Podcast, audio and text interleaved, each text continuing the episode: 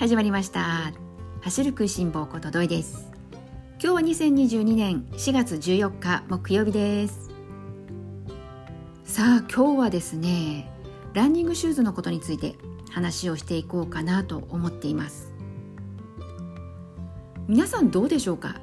一番最初に買ったランニングシューズどんなシューズだったか覚えていますか？今日実はですねナイキのペガサスなんですが今週4月の12日に、まあ、新作今回がですねシリーズでいくとナイキのペガサス39になるんですけれどもこちらがね新作として、まあ、発表になりましてなのでペガサスのことをね話をしていきたいなと思っているわけなんです。ペガサスといえばねランニングを始めたばかりの初心者の頃はねきっと周りの方から一度はシューズ選び相談した時にナイキのペガサスいいよっていうことで勧めてもらった方もね多くお見えかと思います。そんな中ねきっと皆さんも何かしら初めてのランニングシューズ選ばれたわけなんですけれどもどんなシューズだったでしょうか？私はですね実はペガサスではなくて初めてフルマラソンをね走るために買ったランニングシューズはミズノでした。なぜねミズノだったのっていうふうに聞かれることもねあるんですが当時の私はですねまだそんなにランニングシューズにこだわりもなくましてや情報もあまりなく2004年だったんですね。なので普通にこうスポーツ用品店に行き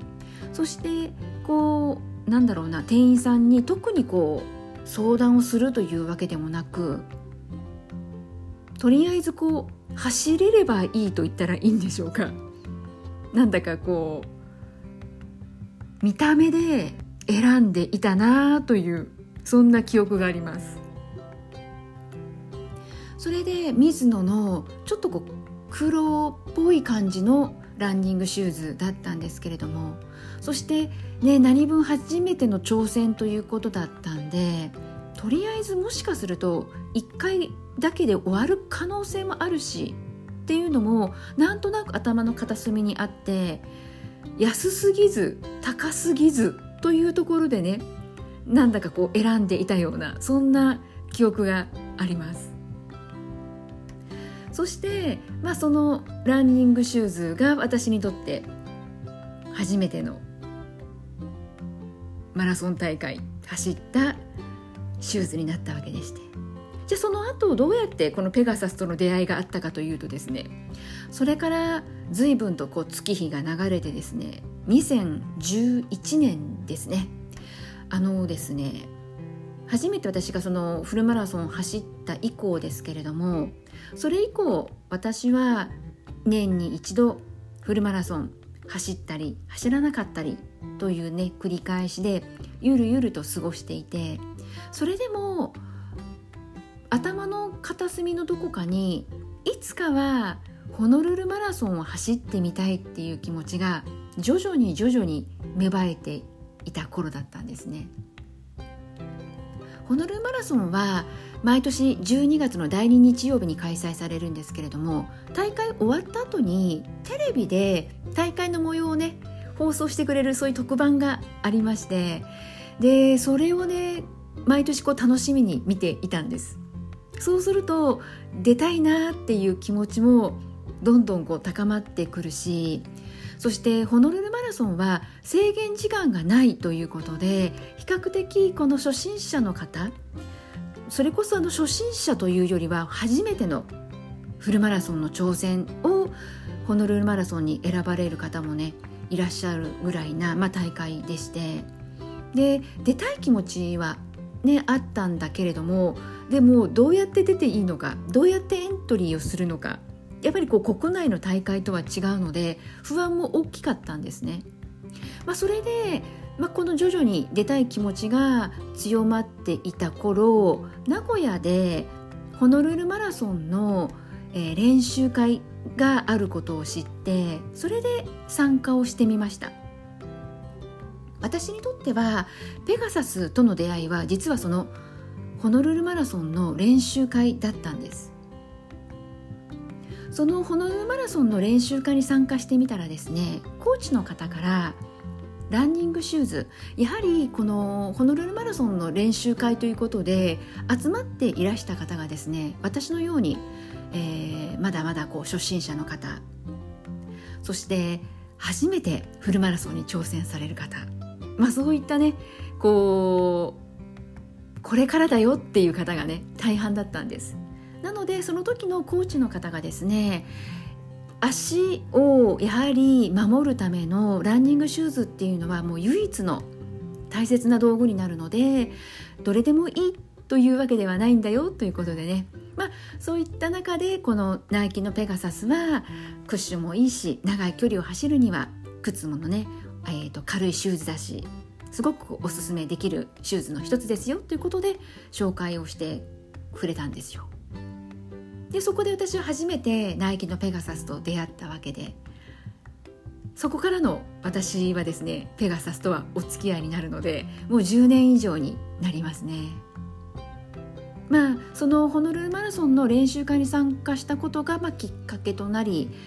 えー、私はペガサスをね履き続けることになったんですけれども。まあそんなねペガサスが今回春にねペガサス39ということでまた新しく出るよということになったので毎回ねこうペガサスってこうシリーズ化されていてね新作の発表があるたびに今回どんな風に変わるのかなということでいつも興味を持って見ているんですけれども今回大きく変わった、まあ、特徴としては、えー、2つ挙げられていることが多いんですけれどもまず1つがフィット感の向上です。そしてもう1つがえっ、ー、とですねズームユニットなんですがこちらが前足部だけじゃなくってかかとの部分にも2箇所ついたということで38は前足部の1箇所だけだったんですけれどもこの39からは前足部とかかとの部分と2箇所についたということでねこの2つ特徴としてねよく言われています。なんでねより本当にこうシューズランニングシューズとしての安定感であったり耐久性であったりねこう新発売になるたびにねどこかしら改良されてどんどんどんどんほんと進化しているシューズですからね。なのでね39実際この発表にはなりましたけれどもまだ発売自体は4月の29日からだそうです。そして先行として4月の21日からナイキの、えー、メンバーの方ナイキメンバーの会員限定として4月の21日から発売になるということなのでもう少しね先にはなっちゃいますけれども。でもねやっぱり最近この春頃にナイキのペガサス新しくね新作発表になることが多いのであ今年も来たななんていう風なところでね興味を持って見ていたわけですそしてねこのペガサスも歴史をたどれば1983年に誕生してというところなのでもう間もなくね40年を迎えるなんていう歴史のあるランニングシューズなんですよね。なんでね私も思い起こせば自分がね2004年に初めてフルマラソンに挑戦することになった時もう少しね調べる努力をしていたらペガサスとねそこの時点ですでにね出会えていた可能性もあったんですけれども、ね、残念ながら私はね最初の靴は水野ということでねペガサスと出会うまでに少しそこからね時間が経ってしまったわけなんですけれどもそれでもやっぱりこう未だにペガサスってこうあらゆるランナーの方に愛好者の方が多くて、ね、私のようにこのファンランナーの方からそれこそエリートランナーの方のね練習用のシューズとしてもう日本のトップ選手の方も使われているシューズなのでなんでねどうでしょうか市民ランナーの方であれば一度はお世話になったご経験の方もね多いかなとは思います。初心者向けのシューズって本当に各メーカーからいろいろなものがね今出ていて選択肢の幅もねものすごくこう広がっているのでなのでねこう初心者向けのシューズがペガサスだけがいいんだよっていうわけでは決してなくってやっぱりこのシューズって合う合わないっていうのがありますからね。なんでねあのー、必ず試し履きはねしていただきたいなと思うしあと、あのー、まあ、よく言われるのがねこう見た目で選んじゃダメよと。初心者の方初めてシューズ買う時ってやはりこうどんな靴買ったらいいのということで、ね、こう疑問に思ってこう探される調べるっていうことをね皆さんされる方多いかと思うんですけれどもでもねなんとなく知らないがゆえどうしてもねこう見た目でねあこのシューズかっこいいとかこのシューズかわいいとか見た目とかねこうあとはこの色そういったところでね選びがちなんですけれどもやはりシューズってね初心者向け中級者用上級者用ってこういろいろね選びやすいように今はねこうカテゴリー分けされていたりするのでね。そういったのも、えー、選ぶ判断基準にしながら。あとはもう今スポーツ用品店このランニングの専門店に行けば行くほど詳しいシューズに関してねいろいろなご相談に乗っていただける店員の方もね本当にこう増えてきました。なので今こう比較的スポー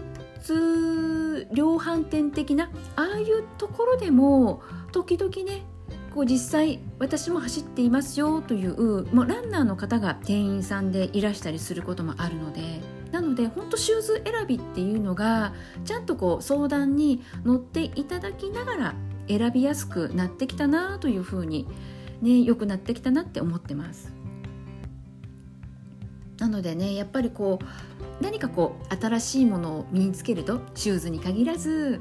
でウェアでもそうですし小物のねアクセサリーとかでもそうなんですけれども何かね新しいもの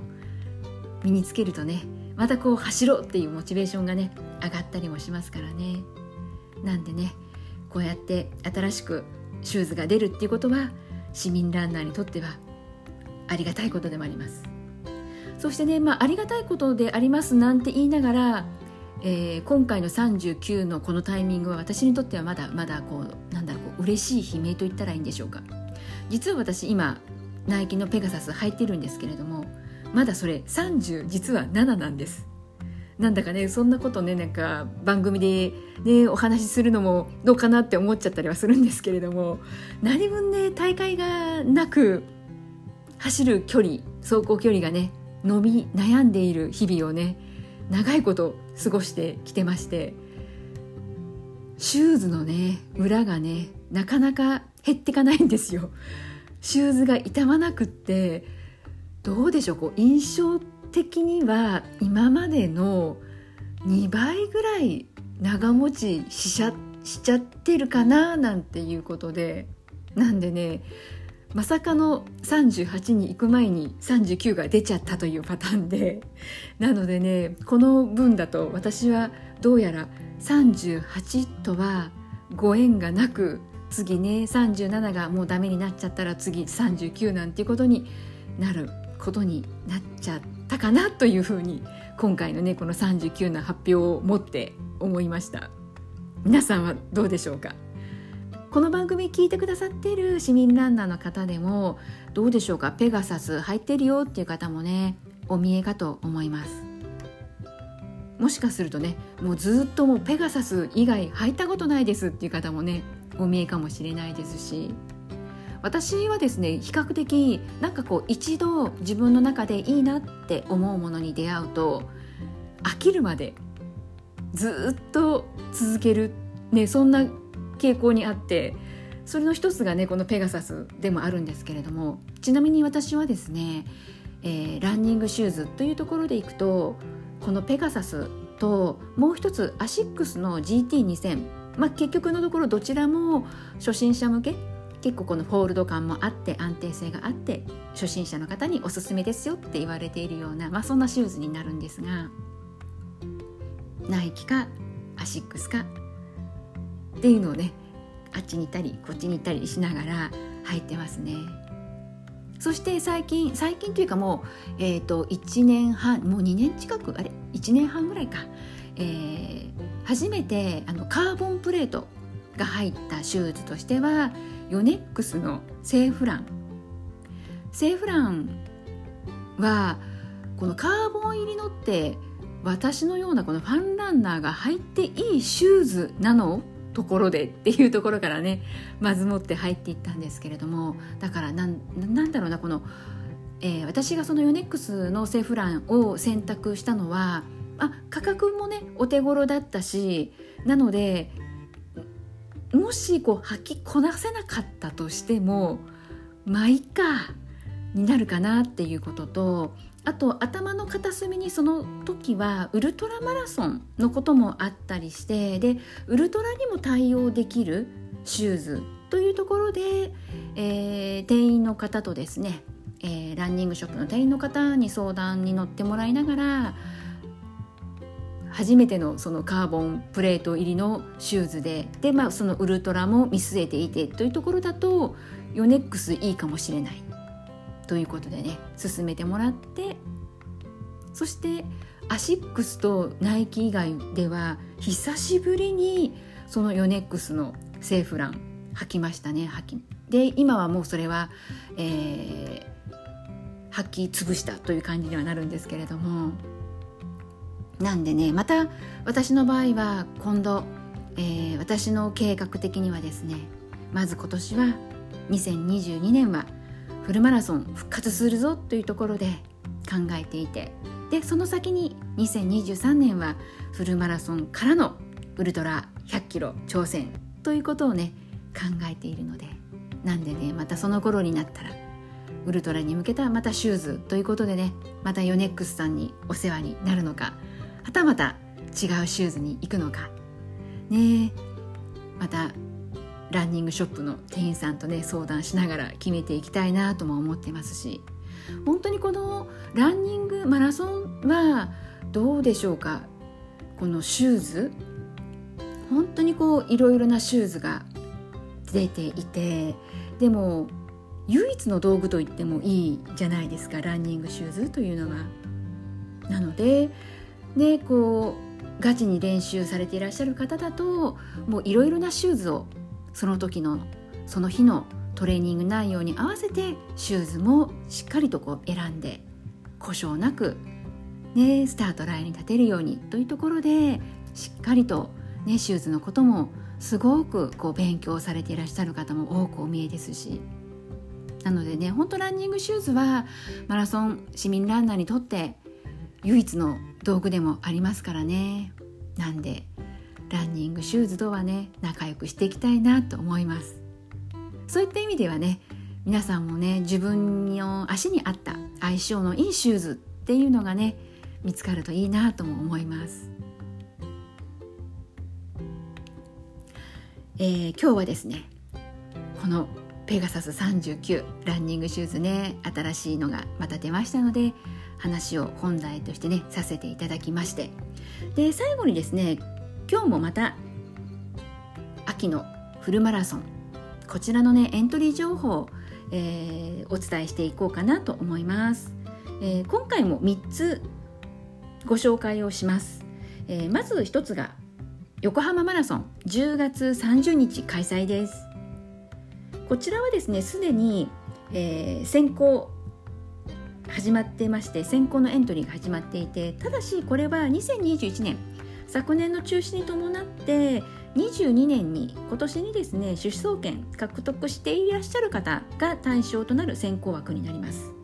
でそれが終わると一般エントリーということで4月の26日から始まっていきます。そして2つ目が岡山マラソン。こちら11月13日開催です。こちらがですね県民枠があったんですけれどもこちらのエントリーが終わりまして今日4月の14日から一般エントリーが開始されました。こちらは抽選になるので慌てなくても大丈夫です。そしてもう一つ最後に3つ目として福岡マラソン。こちらも11月13日開催予定の大会になります、えー、こちらはですね市民枠一般枠いずれも同じく4月の18日来週の月曜日ですね。来週の月曜日からエントリーが受付されます。こちらも抽選ということになりますので、ね、今申し上げました。横浜マラソン岡山マラソン福岡マラソン、ね、どれをとっても人気の大会なのでね楽しみにしていらっしゃった方もね多いかと思います、まあ、いずれもそうなんですけれども必ずあの公式のホームページで参加資格とか感染症対策についてであったりとかあとそれからねあんまり考えたくはないけれども万が一中止になった時のこの返金の方法のことも、えー、各ホームページの方で詳しく詳細が記載されているのでそういったものをしっかり確認をした上でねエントリーをされるといいかなと思います。特にこの感染症対策に関してはマラソン大会それぞれね内容が違っていますからね。なのでそこはね注意をして見ていきたい箇所だなというふうに思ってます。いやーなんだかですねこうやって秋のマラソン大会ねエントリーのね紹介をさせていただきながらこういったね話はやっぱりこうワクワクしてきますし私自身もね今年こそは秋大会ということで私が狙っているのは岐阜県で開催される揖斐川マラソンなんです。で揖斐川マラソンもですねこのところね中止が続いてしまっていますが本来であればね例年だと11月の第2週目が揖斐川マラソンの開催日程なんです。なので今もねご紹介した岡山マラソン福岡マラソンこの11月13日この日がもしかすると揖斐川マラソンも2022大会開催ということでね発表があってエントリーが始まるよなんていう情報がね上がってくる日もそう遠くはないはずかなということでねすごく楽しみにしています。なのでねこうやってまた秋大会のエントリー情報に関してはですねこの番組聞いてくださっている市民ランナーの皆さんとも情報共有していきたいなと思ってます。そして本当にこう全国いろいろなところでマラソン大会開催決定ということでね今大会情報本当にこう毎日のようにこう上がってきているのでねなのでねまたしっかりと皆さんと共有しながら、ね、楽しみにしながらまたねこれからも走っていきたいなと思っています。はいそれでは今日も最後まで聞いてくださった皆さんありがとうございます。それではまた次回元気にお会いしましょうね。ではではまたね